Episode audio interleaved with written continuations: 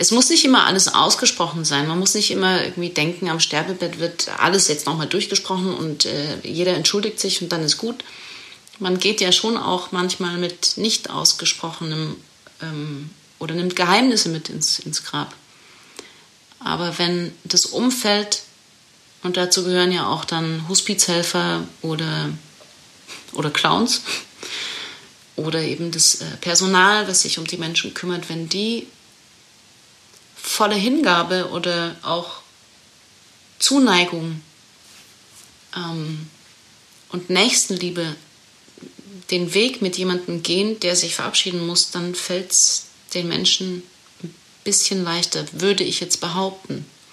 Ich weiß natürlich selber auch nicht, wie das für mich sein wird, wenn ich mal da im Hospiz oder wo auch immer liege und weiß, ich habe jetzt nicht mehr lange Zeit und ich weiß nicht, was ich mit den Clownskollegen mache, wenn die bei mir dann vor im Zimmer stehen. Okay. Oh nee, bitte nichts singen, bitte raus hier. Und wenn, dann singt ihr aber gescheit und, und, und schön, aber nicht so schief. Keine Ahnung. Das muss man dann sehen, wenn es soweit ist. Aber in meiner Vorstellung bin ich total ja, vielleicht auch voller Morphin, weil ich irgendwie Schmerzen habe und ich kriege irgendwelche Drogen und dann wird es ein bisschen leichter vielleicht. Aber nee, eigentlich möchte ich schon bei vollem Bewusstsein mitkriegen. Mit allem Schmerz, der dazugehört. Es wird sicherlich auch nicht leicht. Was macht es Menschen schwer zu sterben? Ist das Leben gerecht? Und gibt es ein Leben nach dem Tod? Diese großen Fragen darf ich heute mit Miriam Brenner beleuchten – Sie ist Hospizhelferin, Bestatterin, Klinikclown und Musikerin. Seit sie vier Jahre alt ist, beschäftigt sie sich mit dem Altwerden und dem Sterben. Heute gibt sie uns einen Einblick in den empathischen und humorvollen Umgang mit sterbenden Menschen und dem Tod.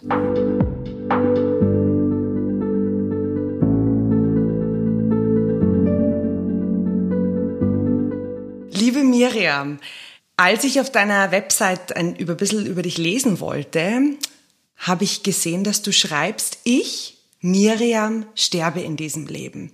So, jetzt stirbt ja jeder und jede von uns einmal und trotzdem spricht nicht jeder so offen drüber. Meine Frage an dich, sollten wir denn mehr über das Sterben in all seinen Formen miteinander sprechen? Um es ganz kurz zu beantworten, un bedingt. Ich musste gerade schon lachen, als du gesagt hast, dass wir einmal sterben werden. Für mich ist mittlerweile fast schon, also ich bin mir schon fast sicher, dass wir nicht nur einmal sterben werden. Also wenn du das jetzt mit einmal, zweimal, dreimal vergleichst. Deswegen musste ich gerade kurz ein bisschen schmunzeln. Was meintest du mit nicht nur einmal? Von was sprichst du jetzt? Ich spreche jetzt davon, dass ich glaube, dass wir einen Auftrag haben hier in diesem Leben, und mit Sicherheit, also ich bin mir da ziemlich sicher, ich frage mich nicht, kannst du mich nachher noch fragen, warum, dass wir nochmal leben werden. Das finde ich total lustig, weil du greifst einer meiner letzten Fragen vor, die ich dir eigentlich heute stellen würde. Also, ja, schau, ich bin gleich am Ende. Ja, das, das war super. Ist, gibt es ein Leben nach dem Tod? Komm, fangen wir doch mit dem Essentiellen an. Gibt es ein Leben nach dem Tod? Natürlich weiß ich es nicht, denn in meinem jetzigen Bewusstsein bin ich noch nie von einem vorherigen Leben zurückgekommen und ich habe auch nicht, noch nicht eine Rückführung erlebt, was man ja rein theoretisch machen könnte. Dafür bin ich, glaube ich, tatsächlich auch ein bisschen zu pragmatisch. Noch. Was ich nur sagen kann, ist, ich bin in einem christlichen Elternhaus groß geworden, also mit Kirche, mein Vater Pfarrer, meine Mutter Kirchenmusikerin. Ich habe sehr viel Kirche und Christentum um mich herum gehabt.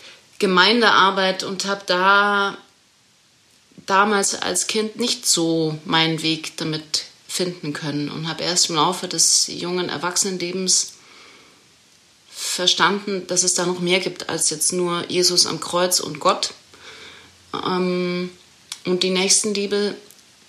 Und irgendwann war es so, dass ich also ich habe auch ziemlich rebelliert früher. Ich habe an kein Leben nach dem Tod geglaubt, überhaupt nicht. Ich habe also nach dem, nach dem Todesschluss aus vorbei.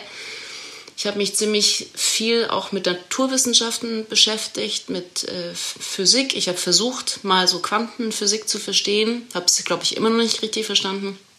Aber was ich daraus gezogen habe, ist, dass es Dinge gibt, die wir nicht erklären können. Und die werden wir auch niemals erklären können. Und das ist auch gut so. Für mich war klar, dass es nach dem Tod weitergeht oder sagen wir so, wenn ein Mensch seine Hülle verlässt, weil man eben sieht, dass ein Mensch die Hülle verlassen hat.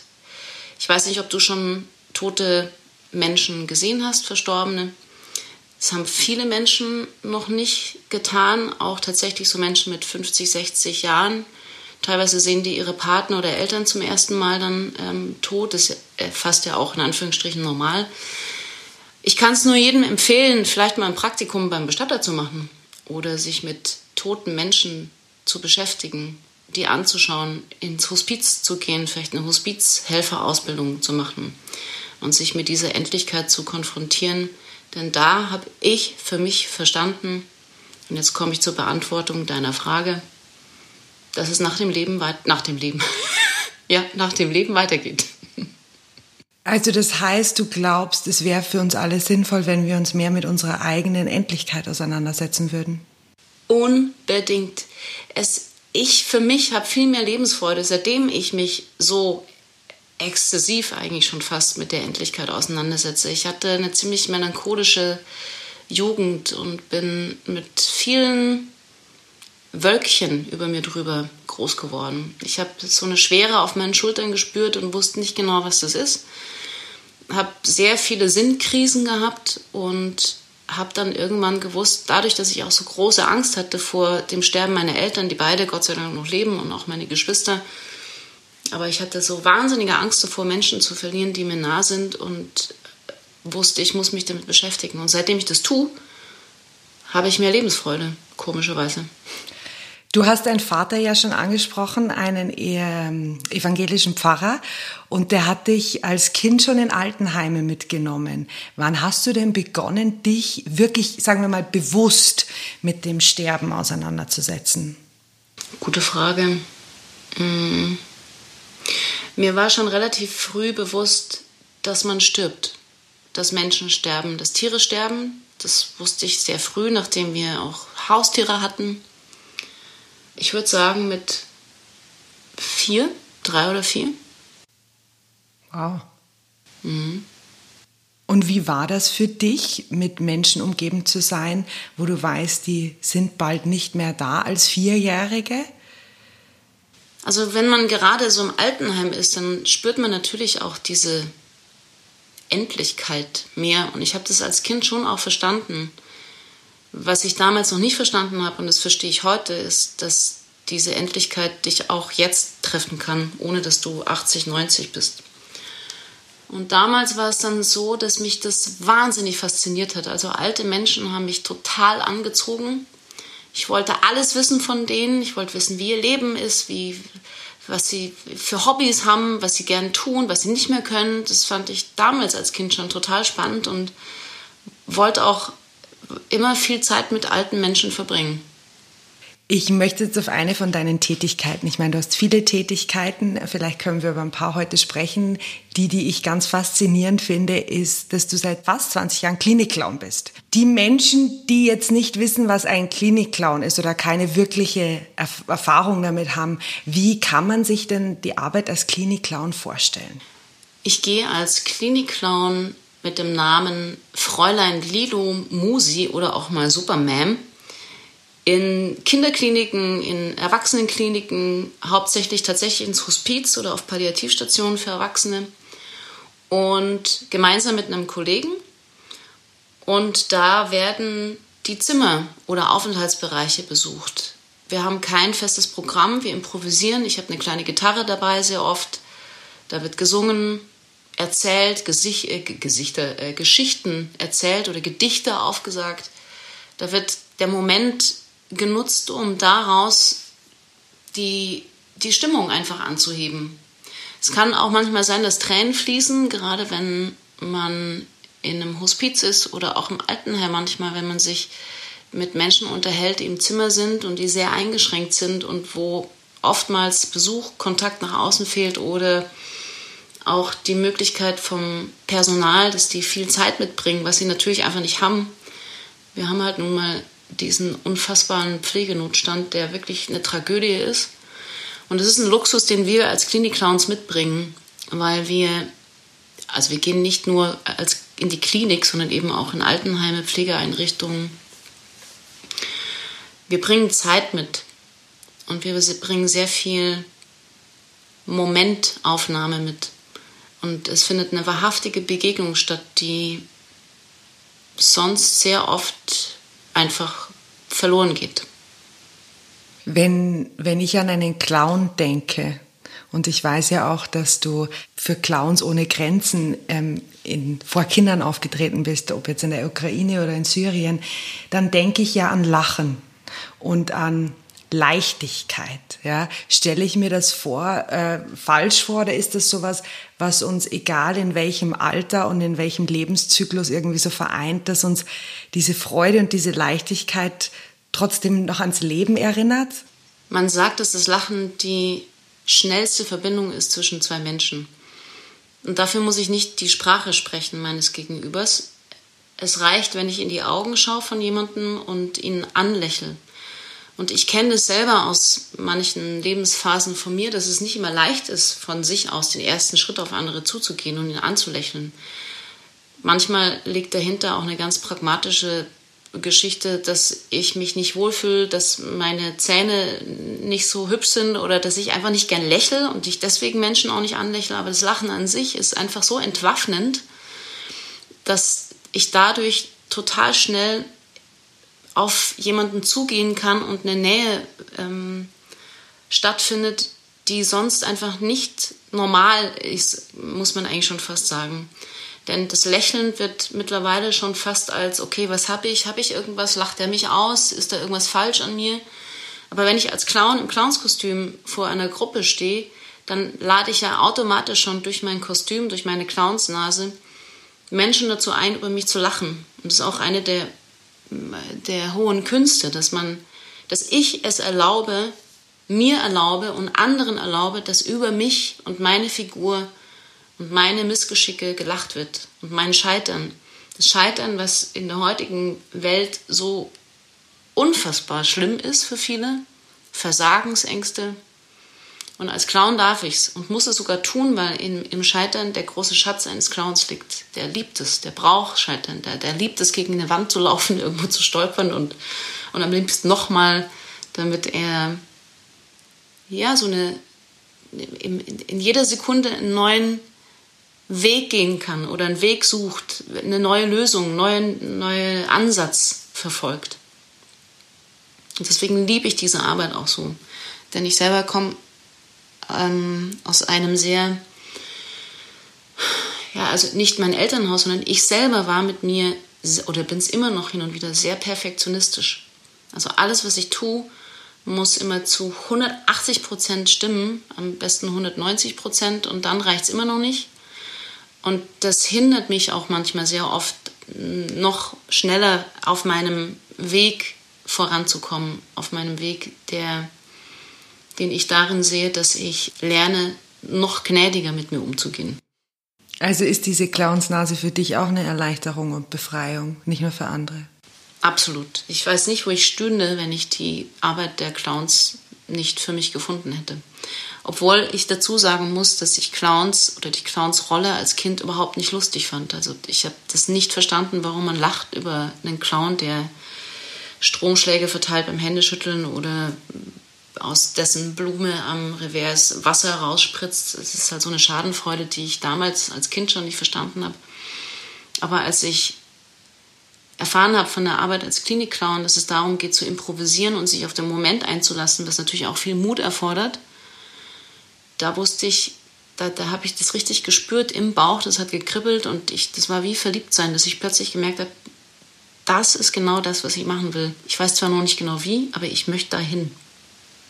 Also wenn du als Clown zu Kindern kommst oder vor Kindern auftrittst als, als Clown ohne Grenzen, als ich das gelesen habe, habe ich mir gedacht, ob du dir jemals die Frage gestellt hast, ob das Leben gerecht ist.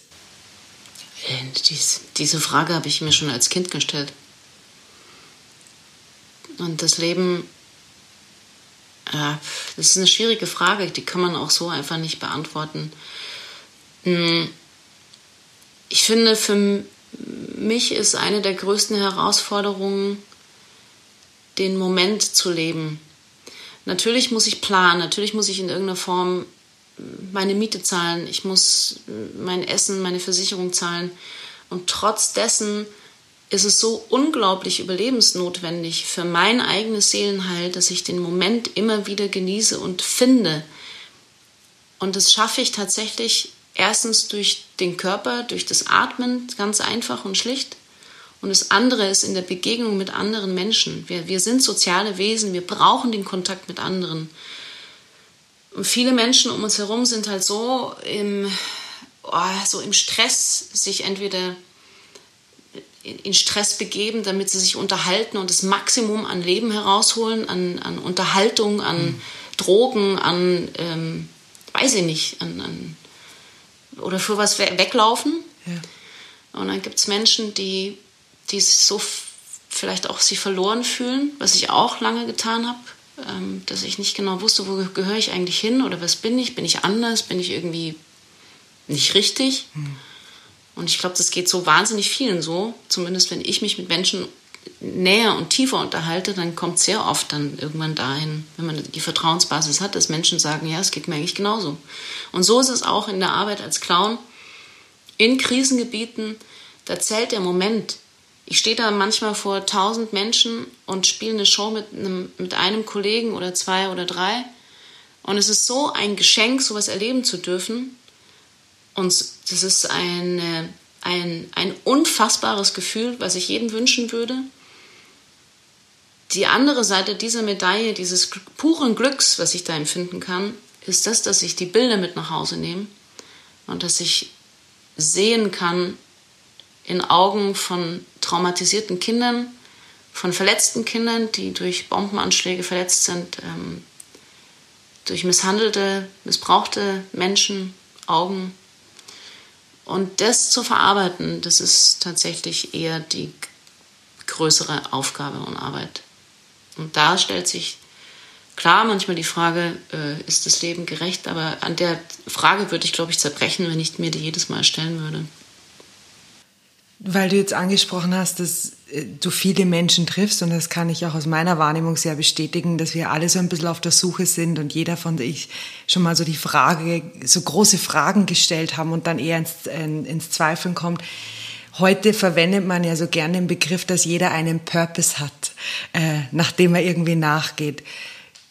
Hast du für dich so einen Purpose definiert, der wie so, ein, wie so eine Richtschnur über dein Leben gibt oder an dem du dich immer wieder ähm, einnorden kannst, gerade wenn du mit, mit eben Kindern arbeitest oder vor Kindern auftrittst, die, sagen wir mal, es nicht so leicht haben oder, oder schon diese Welt verlassen?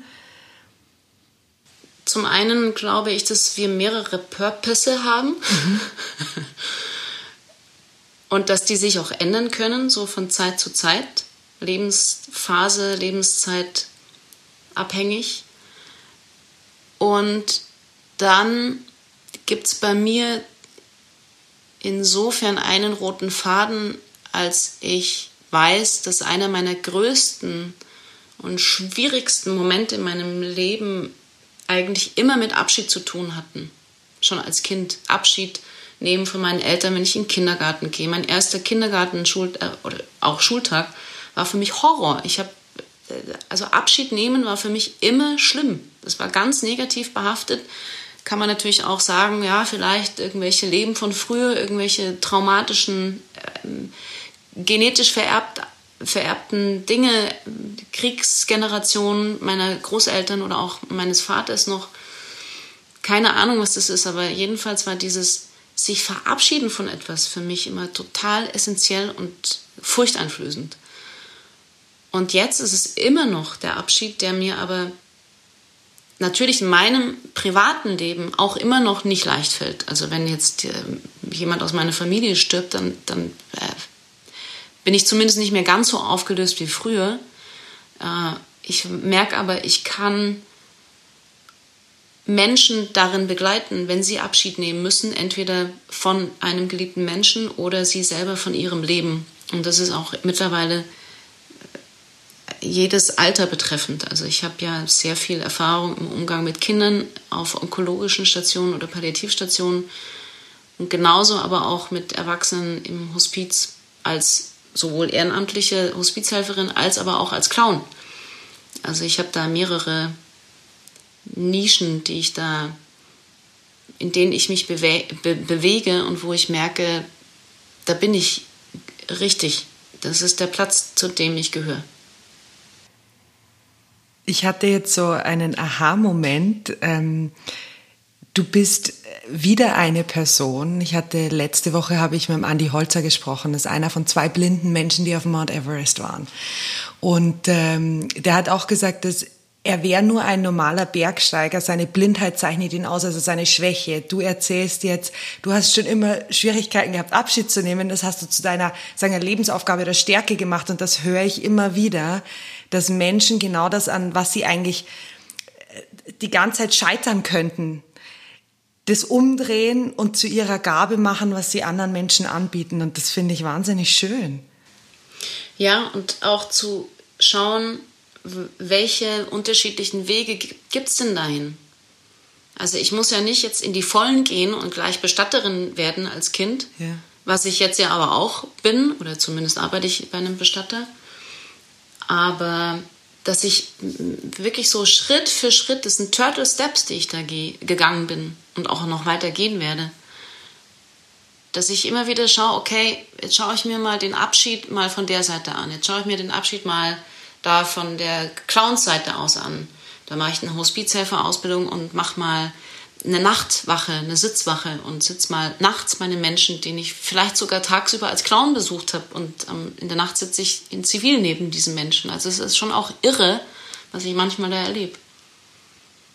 Und mittlerweile geht es ja sogar so weit, dass ich Menschen begleite als Clown in ihren letzten Lebensphasen, sie dann sogar auch abhole mit dem Bestatter, mit dem ich zusammenarbeite und denjenigen in den, in den Sarg lege. Und dann kann es noch sein, dass ich die Trauerrede halte. Das ist schon irre. Das ist irre. Ich stelle mir, ich habe jetzt gerade, während du es gesagt hast, diese Prozessschritte mehr durchgegangen, habe mir gedacht, wenn ich der Mensch wäre, der verstirbt, dann fände ich es schön, wenn so eine Vertrauen, also wenn einem Menschen, den ich so vertraut habe oder der es mir so nahe war im letzten Moment, das ist ja eine irrsinnige, intime Begleitung eigentlich. Voll. Und jetzt stell dir mal vor, so haben wir früher gelebt eigentlich. Ja. ja. Und wir sind so weg davon. Wir sind so weggerückt. Und das ist aber so eine heil, also ich kann ja natürlich nur für mich reden, aber es ist eine heilsame, ein heilsamer Umgang damit. Das heilt mein Leben. Dafür, dadurch, dass ich mich so exzessiv damit auseinandersetze und dadurch, dass ich so diesen Weg dorthin gegangen bin, den man früher automatisch gegangen ist. Da hat man gar nicht groß drüber nachgedacht. Da sind die Familienangehörige zu Hause verstorben. Da hat man denjenigen begleitet.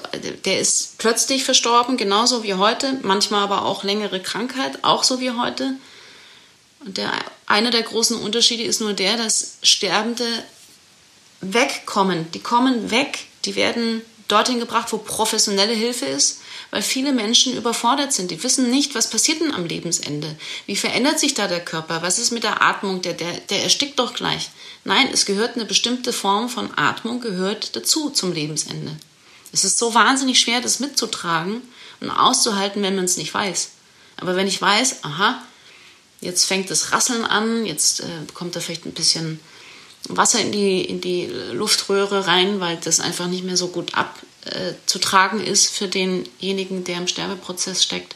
Oder dieses, dieses Unruhige. Man will wissen, wie viel Uhr ist. Äh, ist es zu heiß? Ist es zu kalt? Ähm, so dieses Greifen, das hatte zum Beispiel meine Oma auch, die hat dann auch so gegriffen und hat dann irgendwie den Namen von meinem Opa gerufen, der sieben Jahre vorher starb. Es gibt so viele Geschichten, die so anrührend sind, auch von einer Freundin von mir, die auf der Palliativstation arbeitet, die auch immer wieder davon erzählt, dass Menschen, die bei ihr auf Station sind, zu ihr sagen, Schwester, bitte tun Sie alle Leute hier aus dem Zimmer mal raus, es ist mir alles hier viel zu laut und viel zu, viel zu voll. Und dann ist aber halt nur meine Freundin in dem Raum mit drin.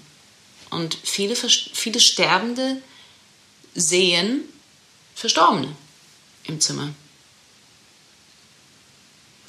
Es gibt so viele Phänomene, wo viele Menschen auch die Augen verschließen, aber ich bin zutiefst davon überzeugt, dass wir sehr wohl behütet sind auch von denjenigen, die auf der anderen Seite schon sind. Ich spreche in meinen Trauerreden auch immer davon, dass die Menschen, die verstorben sind, uns allen einen Schritt voraus sind. Es ist ein einziger Schritt und der ist auf die andere Seite, nach nebenan. Das Faszinierende daran ist ja, umso mehr man sich mit der Endlichkeit beschäftigt, umso weniger schwer kann sie sein. Und ich kann dir beipflichten, wenn du sagst, dass viele von uns den Umgang damit verlernt haben. Umso mehr ich mich auch mit Themen beschäftige und nicht nur durch einen Podcast, merke ich aber, das ist noch gar nicht so lange her. Also meine Mutter hat ihre Schwiegereltern noch gepflegt, bis sie zu Hause verstorben sind. Und ich glaube auch, dass ähm, es noch ganz viele Menschen gibt, die so leben. Jetzt, wenn wir in einer großen Stadt leben, ist es vielleicht anders, aber ich glaube auch, selbst in Europa gibt es noch viele Kulturen, wo das mehr ist. Und ich sage immer, wir dürfen uns das ja wieder zurückholen. Also es ist ja nicht vergessen. Ich habe da so einen wahnsinnig optimistischen Blick. Ja. Ich auch. Ja. Ich glaube immer ans Gute. Back to the roots. Back to the roots. Du, du hast ja angesprochen, du bist nicht nur Klinikclown und Hospizhelferin, Bestatterin, äh, Trauerrednerin, sondern auch Schauspielerin und Musikerin.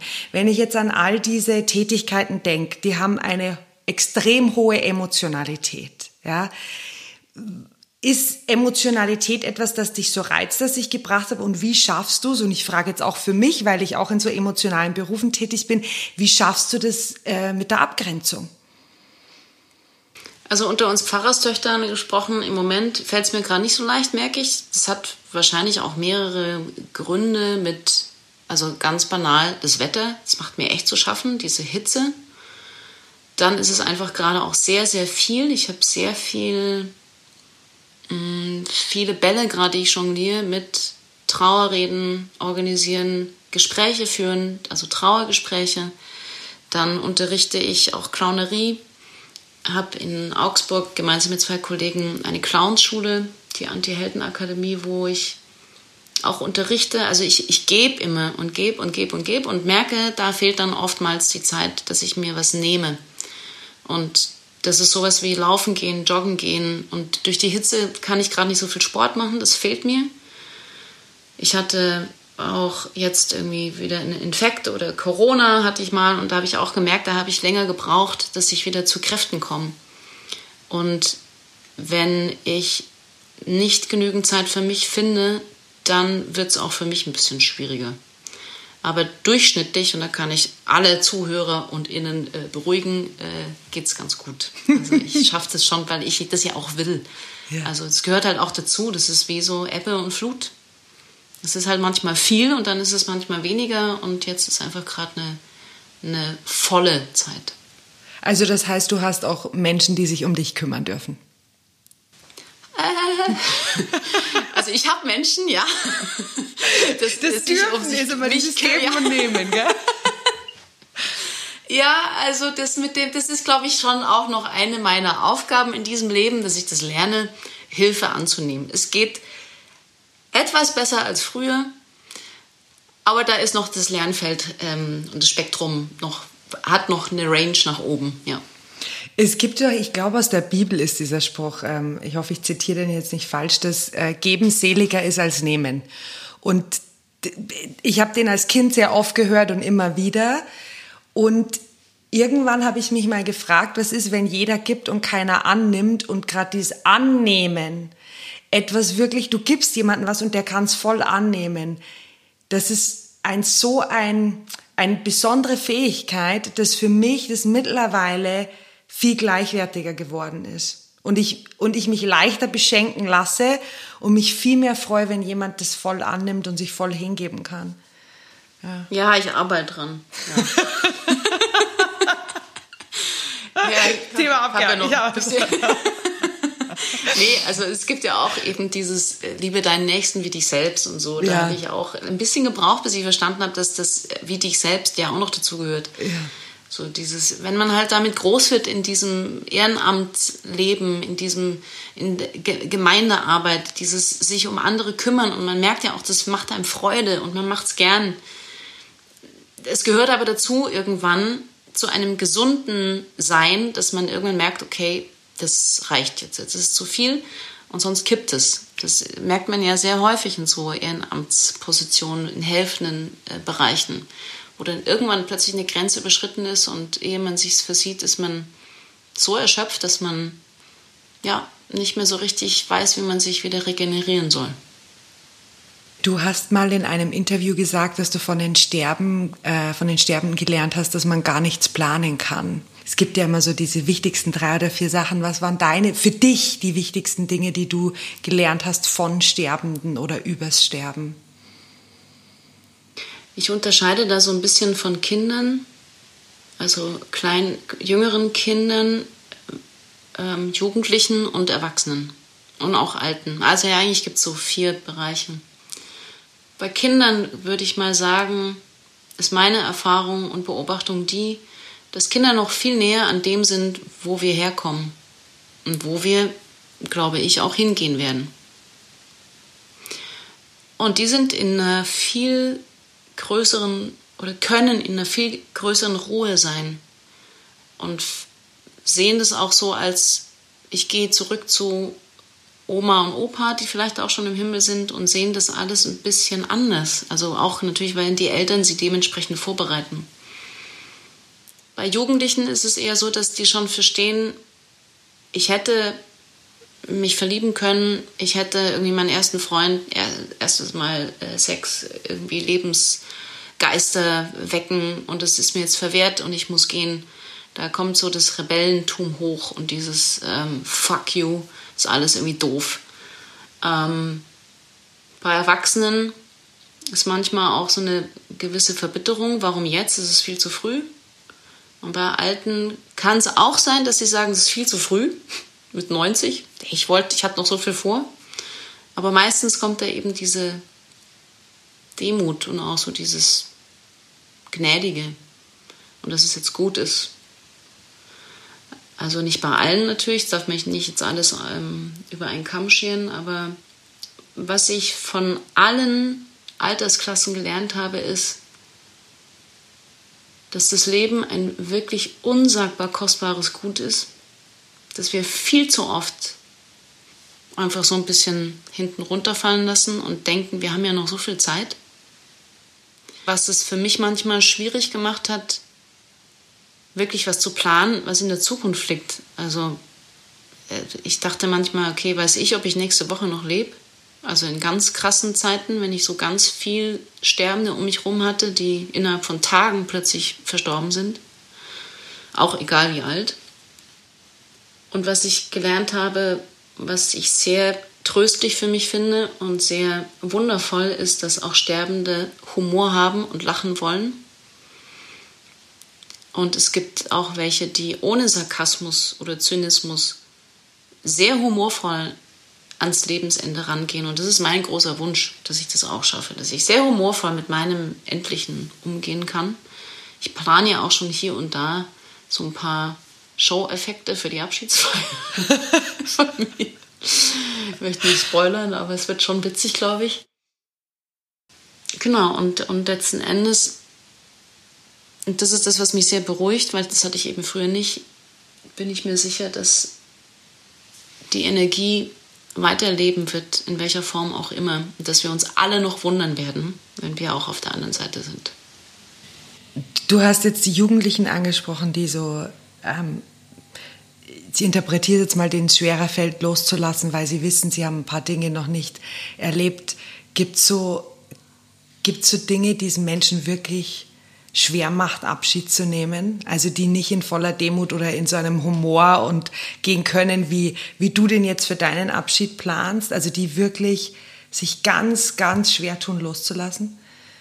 Ja, natürlich. Also ich habe keine Kinder oder noch keine Kinder. Ähm wenn Kinder da sind, die auch noch jünger oder kleiner sind, das ist natürlich eine unfassbar schwere Aufgabe, äh, vor die man sich da als Elternteil stellt. Und Also nicht zu wissen, was mit meinen Kindern passiert, das ist wirklich, glaube ich, mitunter das Schlimmste. Was es schwer macht für Menschen zu gehen, und es ist auch egal, welchen Alters, ist, wenn das Umfeld nicht mit in diesen Abschied wächst. Klar ist es was ganz, also ich spreche jetzt von den Sterben, vom Sterben mit Krankheit und über oder Alter so. Also nicht der plötzliche Tod, das ist nochmal eine ganz andere, ganz andere Situation, Ausgangssituation. Aber was es schwer macht, Menschen los, dass Menschen loslassen können vom Leben, ist, wenn andere Hände sie noch halten oder Streit, irgendeine Form von negativer Energie noch da ist. Das macht es nicht so schön. Aber wenn es muss nicht immer alles ausgesprochen sein. Man muss nicht immer irgendwie denken, am Sterbebett wird alles jetzt nochmal durchgesprochen und äh, jeder entschuldigt sich und dann ist gut. Man geht ja schon auch manchmal mit nicht ausgesprochenem ähm, oder nimmt Geheimnisse mit ins, ins Grab. Aber wenn das Umfeld, und dazu gehören ja auch dann Hospizhelfer oder, oder Clowns, oder eben das äh, Personal, was sich um die Menschen kümmert, wenn die voller Hingabe oder auch Zuneigung ähm, und Nächstenliebe den Weg mit jemandem gehen, der sich verabschieden muss, dann fällt es den Menschen ein bisschen leichter, würde ich jetzt behaupten. Ich weiß natürlich selber auch nicht, wie das für mich sein wird, wenn ich mal da im Hospiz oder wo auch immer liege und weiß, ich habe jetzt nicht mehr lange Zeit und ich weiß nicht, was ich mit den Clownskollegen mache, wenn die bei mir dann vor dem Zimmer stehen. Raus! okay. Oh nee, bitte nichts singen, bitte raus hier. Und wenn, dann singt ihr aber gescheit und, und, und schön, aber nicht so schief. Keine Ahnung. Das muss man dann sehen, wenn es soweit ist. Aber in meiner Vorstellung bin ich total ja, vielleicht auch voller Morphin, weil ich irgendwie Schmerzen habe und ich kriege irgendwelche Drogen und dann wird es ein bisschen leichter vielleicht. Aber nee, eigentlich möchte ich schon bei vollem Bewusstsein mitkriegen. Mit allem Schmerz, der dazugehört. Das wird sicherlich auch nicht leicht. Ja. Im, Im Hintergrund ist bei mir jetzt so ein bisschen das noch äh, durchgesagert, dass du auch gesagt hast, du weißt ja nicht, was passiert nach dem Tod. Und ähm, weil ich ja auch so ein bisschen humoristisch veranlagt bin, ähm, Hätte ich jetzt gar nicht gemerkt. nee. Ähm, musste ich an einen Liedtext denken. Das ist auch nur eine Hip-Hop-Band, aber das ist wirklich faszinierend, weil mir ist die Strophe in den Kopf gekommen. We come to this world with nothing and we return with nothing but love. Everything else is just borrowed.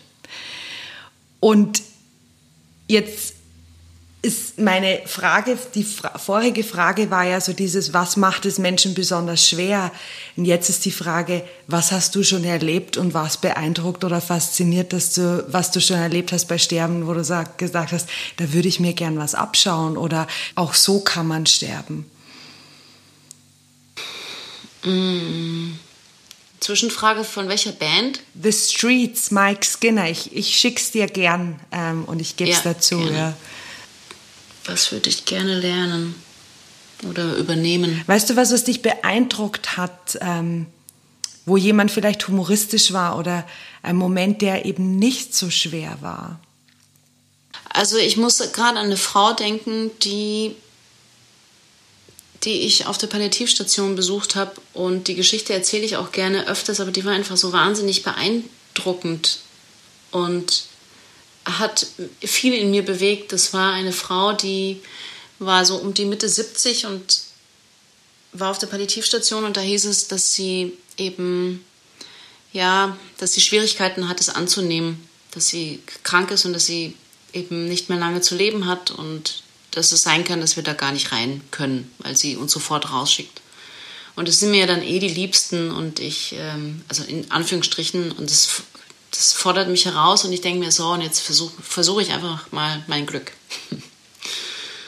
Weil ich ja auch mich manchmal damit identifizieren kann. Ich kann das schon sehr gut verstehen, wenn man auf der Palliativstation liegt. Und wie gesagt, ich wüsste auch nicht, was wäre, wenn ich da liege, ob ich das annehmen würde. Jedenfalls haben wir da geklopft und die Frau hat zuerst mich gesehen, mein Kollege stand ein bisschen hinter mir und dann hat sie mich mit großen Augen angeguckt und hat dann gesagt, was soll das? Ähm, was, was wollen Sie hier? Und dann habe ich mich ganz normal vorgestellt. Mein Name ist Fräulein Lilo Musi. Ich bin hier einer der Haus- und Hofclowns ähm, und wollte fragen, ob ich Sie besuchen kommen darf mit meinem Kollegen. Und es passierte innerhalb von Sekunden, Bruchteilen. Und je nachdem, wie, wie du jemanden anschaust, also ob du wirklich zugewandt bist oder nicht, das entscheidet dann darüber, ob du die Erlaubnis kriegst, in diesen intimen Raum, und das Zimmer ist ja in dem Moment ihre Leben, ihr Lebensraum, ob du da reinkommen darfst. Denn ich oder mein Kollege, wir sind ja dann die Einzigen, die sie wieder wegschicken darf. Alle anderen haben einen Auftrag, müssen irgendwas geben, bringen, Familie annehmen und so weiter. Und hat sie uns reingelassen und dann hat sie gemeint, wissen Sie, ich, ich werde sterben und ich weiß nicht, wie es geht. Und das hat natürlich eine mega mega Vorlage für einen Clown, weil ich ihr dann sagen konnte, ja, ich, also ich kann mich bis jetzt auch nicht daran erinnern, dass ich jetzt gestorben bin. Also vielleicht mal im Traum, aber so in echt weiß ich es nicht. Aber ich weiß, wie jemand ausschaut, der schon mal gestorben ist. Und dann hat sie mich mit großen Augen angeguckt. Und dann habe ich gesagt, sollen wir das üben? Wir gehen jetzt raus und Sie legen sich so hin, wie Sie denken, dass Sie ausschauen, wenn Sie verstorben sind. Dann sind mein Kollege und ich raus, haben bis zehn gezählt, so clownesk, so schnell, kurz, langsam, sind wieder rein und dann lag sie tatsächlich so mit gefalteten Händen da, mit der Decke schön sauber, ordentlich. Und dann haben wir uns das angeguckt und dann haben wir so fachmännisch beraten, so haben gesagt, ja, also die, die Beine, die sind ein bisschen zu. Sie müssen ja sich vorstellen, sie sind ja da total entspannt. Ja? Kein Muskel ist da mehr angespannt. Die Beine müssen also zur Seite raus. Ähm, die Hände faltet normalerweise dann der Bestatter, wenn er sie dann schön aufbahrt. Es sei denn, sie sterben beim Beten, sind sie gläubig? Nee, bin ich nicht. Ah, okay, ja, dann, dann eher nicht. Und dann, okay, dann gehen wir nochmal raus und haben wir das halt so klassisch dreimal gemacht und dann am Ende waren wir dann zufrieden, in Anführungsstrichen, und haben gesagt, ja, also, also das schaut jetzt richtig gut aus, ja.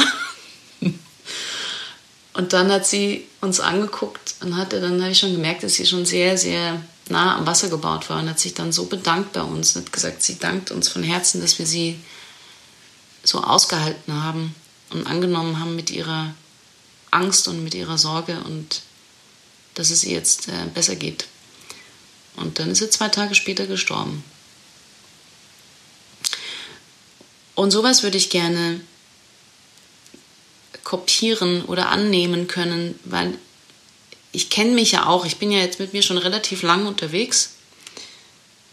Und ich kann schon auch dunkle Wolken haben oder so eine Melancholie und eine Schwere, die manchmal auch nicht so leicht ist für mein Umfeld, ähm, glaube ich. Ähm, und wenn ich es wenn ich's schaffe, dann so wie die Dame, das im, im, Bewusstsein, dass es mit mir jetzt wirklich zu Ende geht, dass ich dann das trotzdem annehmen kann, wenn mir jemand begegnet und ich den nicht irgendwie auf den Mond schießen will, was sehr gut ja auch sein kann, dass man noch eine Wut aufbringt oder so, ein, so eine Ungerechtigkeit. Kann ja auch sein, dass es bei mir passiert. Aber das würde ich gerne haben. Das annehmen können und dann, ja, eine Weichheit in mir bewahren und dann in, in, auch im Frieden gehen können. Was mich jetzt am meisten berührt hat bei dieser Geschichte, weil ich habe sie versucht für mich zu übersetzen und nicht nur mit Tod zu übersetzen, sondern es ist diese, man nimmt den anderen voll in seiner Angst ernst, hat eine extrem wohl, wohlwollende und liebevolle Haltung, es ist ja die Haltung und die hat sie gespürt und erlaubt aber eine Leichtigkeit, die zur Angst passt. Und das ist doch Empathie auf höchstem Niveau, oder? Voll. Und da, wenn du wirklich wahrhaftige Empathie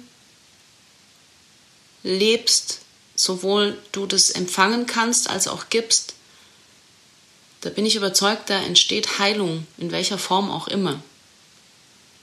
Also klar werde ich diese Frau nicht heilen können von ihrer Erkrankung, aber ich kann sie vielleicht eben unterstützen darin, mit sich mehr in Frieden zu, zu kommen. Und um das geht es schon auch, in der heutigen Zeit, dass wir alle irgendwie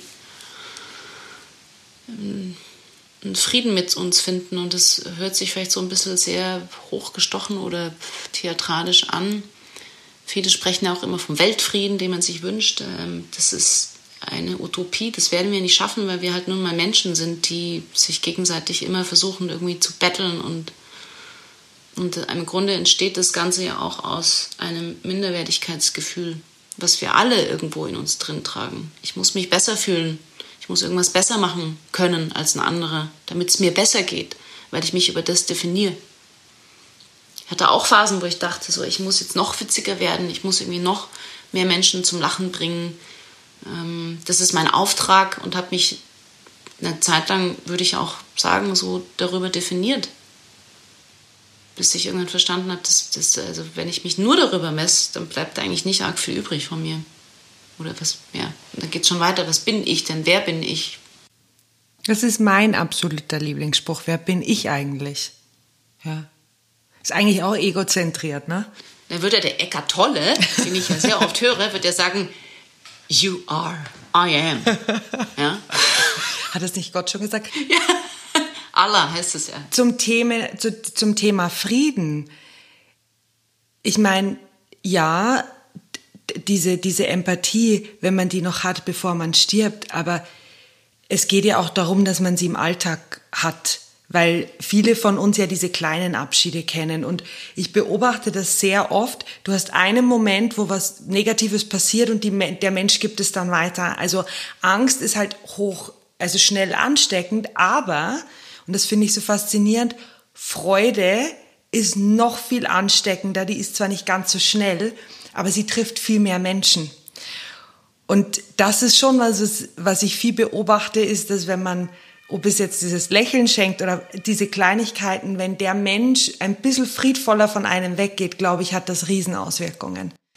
Voll. Also ich bin ja, ich war heute erst im Altenheim und im Hospiz als Clown.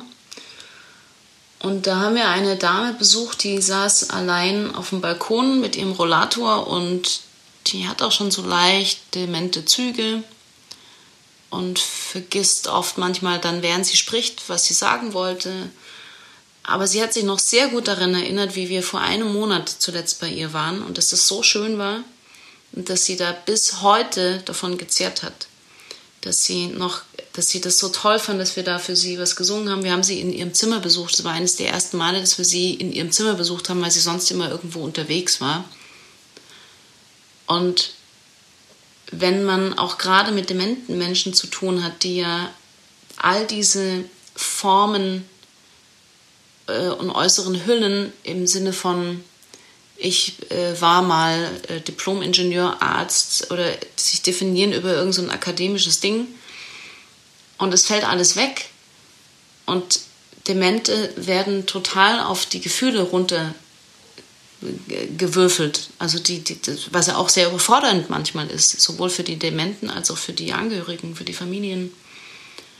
Aber wenn man mit Dementen wirklich so umgeht, und zwar wie man das als Clown lernt, den Moment annehmen, das Spiegeln, ähm, hat derjenige Angst, dann übernehmen, also dann mache ich, mache ich auch mal mit und habe auch kurzfristig Angst, aber ich versuche dann irgendwie das auch ernst zu nehmen und nicht zu sagen, warum, du musst doch keine Angst haben, du bist doch hier sicher, sondern das, denjenigen da abholen, wo er ist und dann versuchen, einen, einen stimmigen Lösungsweg zu finden. Und das ist so überfordernd für viele Menschen, weil sie es nicht gewohnt sind, Menschen in ihrer Situation abzuholen.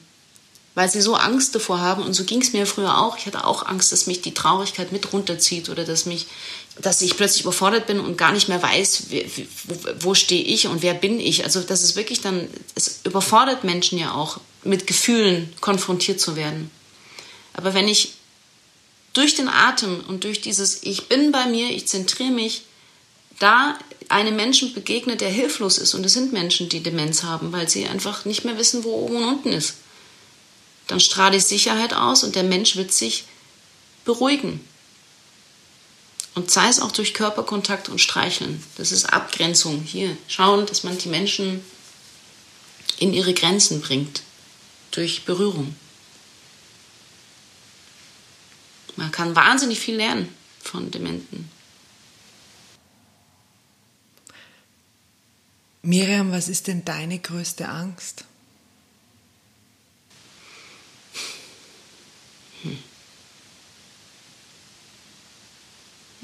Ich würde es nicht als Angst bezeichnen.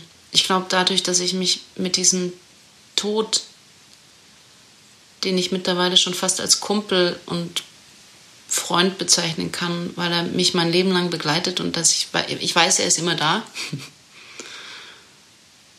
Ich habe nicht wirklich Angst vor etwas, aber ich, also mir wird es nicht leicht ums Herz, wenn ich an den Tod von meinen Liebsten denke.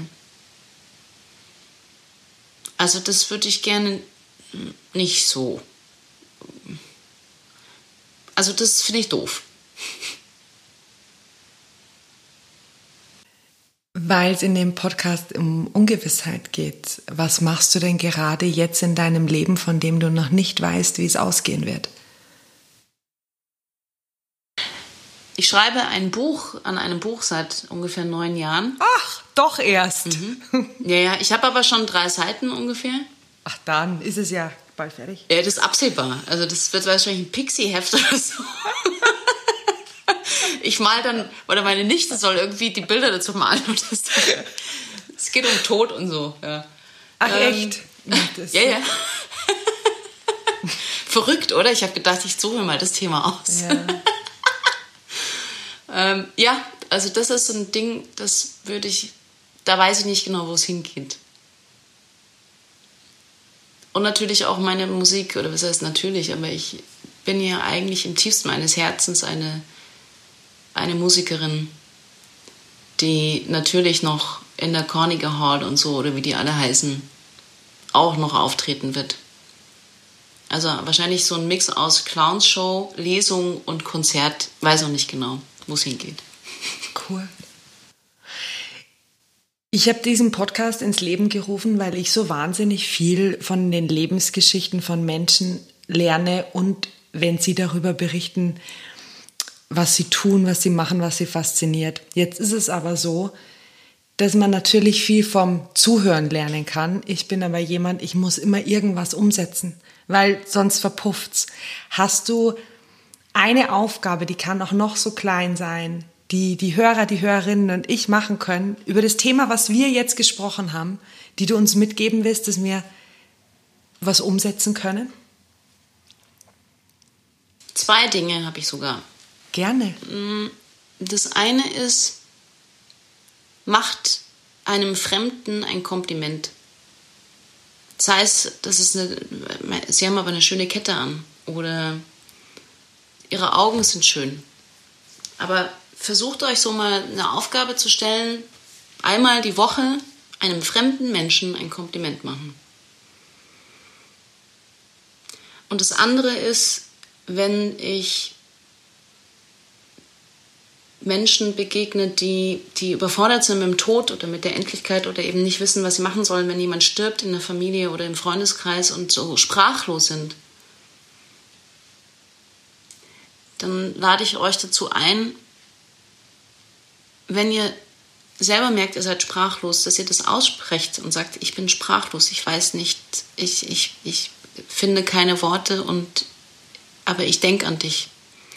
Das ist immer so diese größte Hürde, dieses mein Beileid zu sagen, dass es, äh, es gibt ganz wenige Menschen, die noch auf sowas bestehen, aber es ist eigentlich echt schwierig.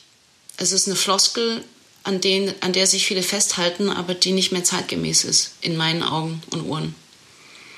Aber wenn ich sage, ich denke an dich und ich schicke dir alle Kraft, die ich habe, und ähm, oder, ich, oder stellt eine Suppe vor die Tür, aber macht den ersten Schritt immer und immer wieder. Das ist wie ein Fitnessstudio-Training. Immer den ersten Schritt machen. Und das, was euch dann begegnet, ist einfach phänomenal. Ich, Katharina, sterbe in diesem Leben und ich bin wahnsinnig froh, dass ich heute noch am Leben bin und dass ich das Gespräch mit dir führen durfte. Danke, liebe Miriam. Danke, liebe Katharina, dass du dich diesem Thema gestellt hast mit mir.